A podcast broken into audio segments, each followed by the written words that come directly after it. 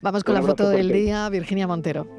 La imagen de hoy es la propuesta por Andrés Carrasco, fotógrafo algecireño corresponsal de la agencia EFE en el campo de Gibraltar. También imparte talleres con la Fundación Márgenes y Vínculos. A lo largo de su trayectoria, Carrasco ha sido testigo gráfico de primer nivel de la realidad del campo de Gibraltar en general y del drama de la inmigración en particular. Así lo avalan numerosos reconocimientos, entre ellos el Premio Andalucía de Periodismo, el Andalucía de Migraciones o el Premio Photo Aquae y National Geographic.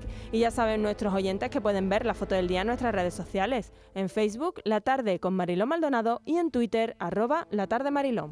Hola, buenas tardes, ¿qué tal?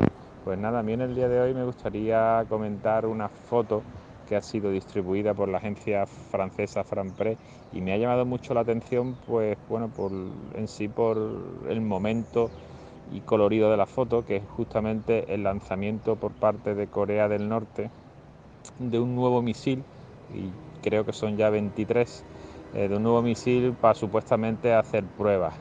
Y bueno, ese misil ha sido lanzado también supuestamente hacia el mar de Japón. Y esto lo único que consigue es tensar un poquito más las relaciones entre ambos países y bueno, y después también poner en peligro pues la población del país vecino.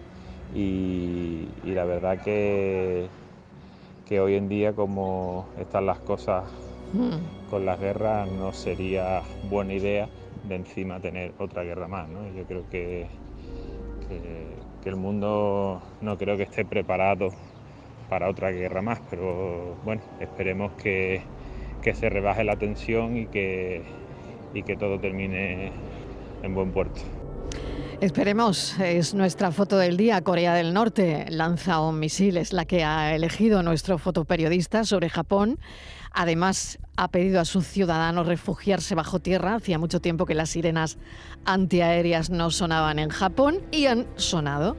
Entre esto y el submarino ruso que dicen que lleva un proyectil con capacidad para desplazarse hasta 10.000 kilómetros bajo el agua y luego explotar cerca de la costa para causar un tsunami radioactivo, qué agradable todo, la verdad. La tarde de Canal Sur Radio con Mariló Maldonado. También en nuestra app y en canalsur.es.